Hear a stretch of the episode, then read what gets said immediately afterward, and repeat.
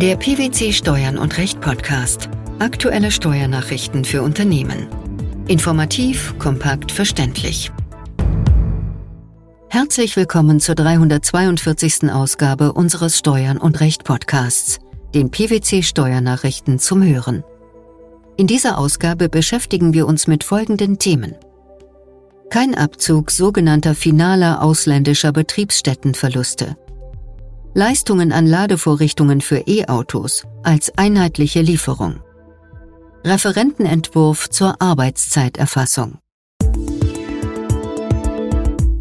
Der Bundesfinanzhof hat in einem Urteil vom 22. Februar 2023 eine für international tätige deutsche Unternehmen wichtige Entscheidung getroffen.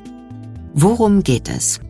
Nach dem genannten Urteil können inländische Unternehmen Verluste aus einer im EU-Ausland belegenen Niederlassung nicht steuermindernd mit im Inland erzielten Gewinnen verrechnen, wenn nach dem einschlägigen Doppelbesteuerungsabkommen für die ausländischen Einkünfte kein deutsches Besteuerungsrecht besteht.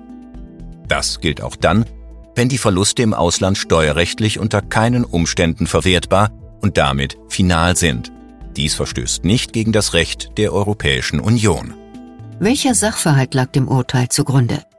In dem vom obersten Finanzgericht entschiedenen Fall hatte eine in Deutschland ansässige Bank im Jahr 2004 in Großbritannien eine Zweigniederlassung eröffnet. Nachdem die Zweigniederlassung jedoch durchgehend nur Verluste erwirtschaftet hatte, wurde sie im Jahr 2007 wieder geschlossen. Da die Filiale niemals Gewinne erzielt hatte, konnte die Bank die in Großbritannien erlittenen Verluste dort steuerlich nicht nutzen. Der Bundesfinanzhof führte aus, dass die Verluste auch in Deutschland nicht nutzbar seien. Welche Gründe hat das? Nach dem einschlägigen Abkommen zur Vermeidung der Doppelbesteuerung unterliegen Betriebsstätteneinkünfte aus Großbritannien nicht der deutschen Besteuerung. Entscheidend sei dabei die sogenannte Symmetriethese, nach der die abkommensrechtliche Steuerfreistellung ausländischer Einkünfte sowohl positive als auch negative Einkünfte, also Verluste umfasse. Vergleichbare Regelungen enthalten eine Vielzahl der von Deutschland abgeschlossenen Doppelbesteuerungsabkommen. Wie der Senat nach Anrufung des EuGH weiter entschied, verstoße dieser Ausschluss des Verlustabzugs auch im Hinblick auf sogenannte finale Verluste nicht gegen das Unionsrecht. Ursprünglich gingen sowohl der EuGH als auch der BfH davon aus, dass aus Gründen der unionsrechtlichen Niederlassungsfreiheit ein Verlustabzug möglich sei, wenn und soweit der steuerpflichtige Nachweise, dass die Verluste im ausländischen Betriebsstättenstaat final seien. Wie kam es zum Sinneswandel? Das EuGH-Urteil TIMAG Agro Deutschland vom 17. Dezember 2015 war vom BfH mit Urteil vom 22. Februar 2017 als Aufgabe dieser Rechtsprechung verstanden worden. Nachdem jedoch aufgrund weiterer EuGH-Entscheidungen daran Zweifel aufgekommen waren, hatte der BfH den EuGH erneut zur Klärung angerufen. Dieser hat mit Urteil W vom 22. September 2022 sein Urteil TIMAG Agro Deutschland und damit im Ergebnis die Aufgabe der früheren Rechtsprechung bestätigt. Der EuGH hat in einem polnischen Fall zu umsatzsteuerlichen Fragen der Nutzung von Elektrofahrzeugen Stellung genommen. Danach ist die Lieferung von Elektrizität zum Aufladen von Elektrofahrzeugen eine Lieferung von Gegenständen, die aus mehreren verschiedenen Leistungen an den betreffenden Ladepunkten bestehen kann. Welchen Hintergrund hat das Urteil? Konkret betrifft es verschiedene Leistungen, die an Ladepunkten an die Nutzer von Elektrofahrzeugen erbracht werden.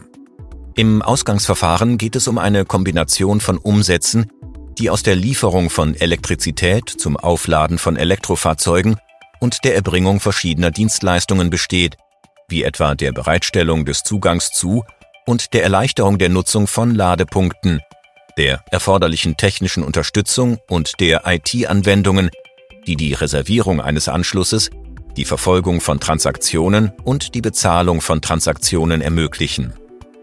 Das vorliegende Gericht ist der Ansicht, dass die fragliche Lieferung und die Lieferung für Mehrwertsteuerzwecke einen einzigen Umsatz bilden. Der EuGH schließt sich dieser Sichtweise an und sieht in den betreffenden Leistungen insgesamt eine einheitliche Lieferung. Wie ist zu bestimmen, ob eine einzige komplexe Leistung, wie die im Ausgangsverfahren in Rede stehende, als Lieferung von Gegenständen oder als Erbringung von Dienstleistungen einzustufen ist.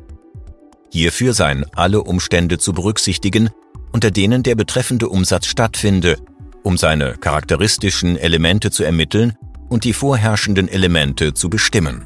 Und zwar aus der Sicht des durchschnittlichen Nutzers der Ladepunkte, wobei im Rahmen einer Gesamtbewertung die qualitative und nicht nur quantitative Bedeutung der Elemente der Dienstleistung im Vergleich zu den Elementen einer Lieferung von Gegenständen zu berücksichtigen sei.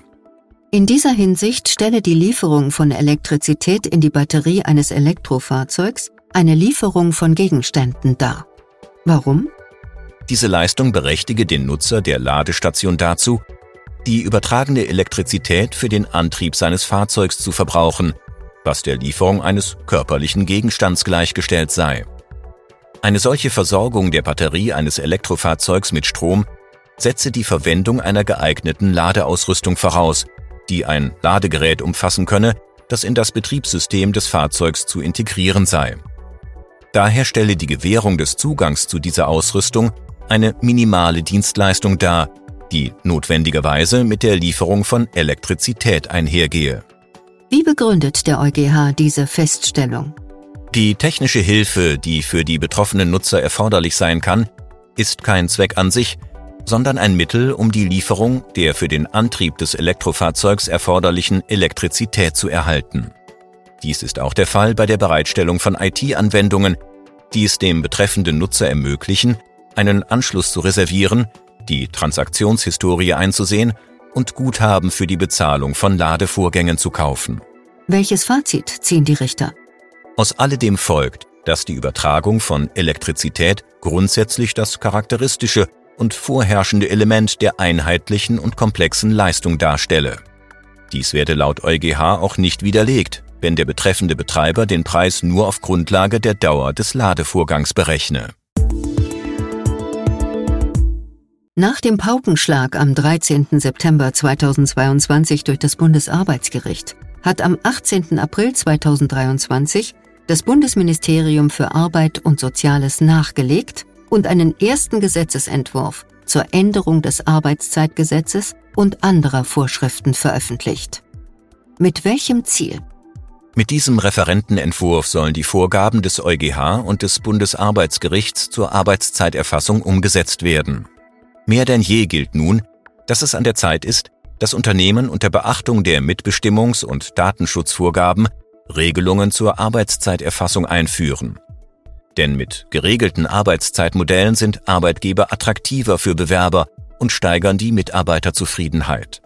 Gerade bei dem Kampf um Talente können Arbeitgeber sich so einen Vorteil verschaffen und sollten schnellstmöglich handeln.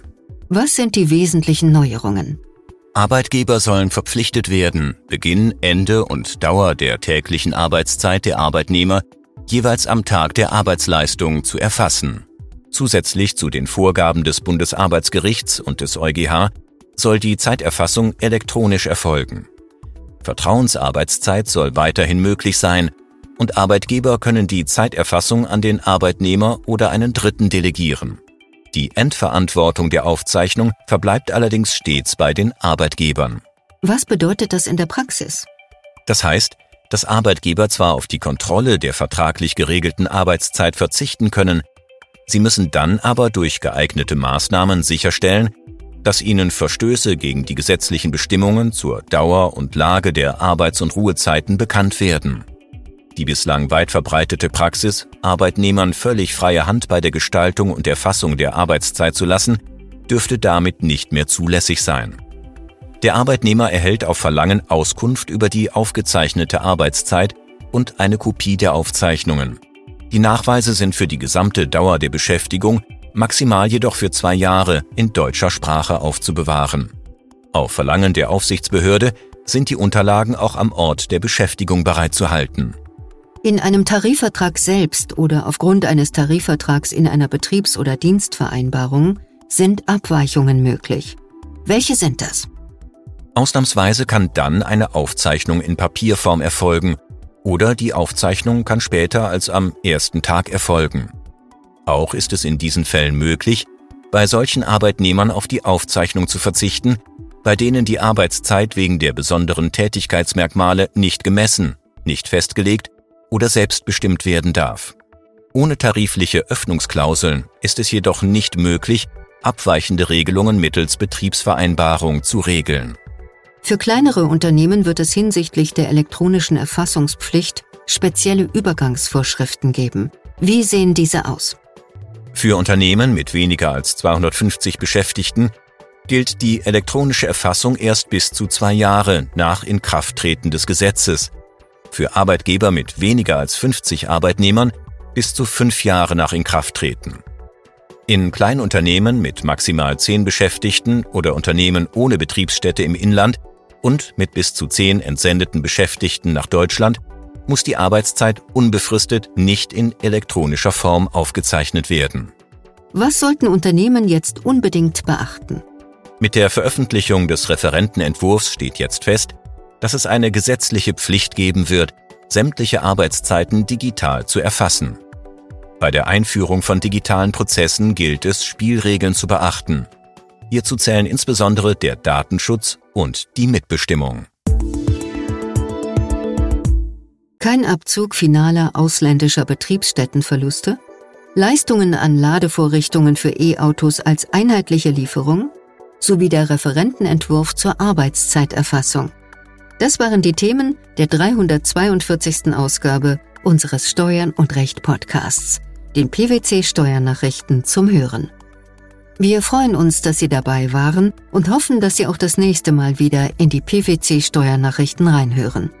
Steuerliche Beiträge zum Nachlesen finden Sie in der Zwischenzeit unter blogs.pwc.de slash steuern minus und minus recht.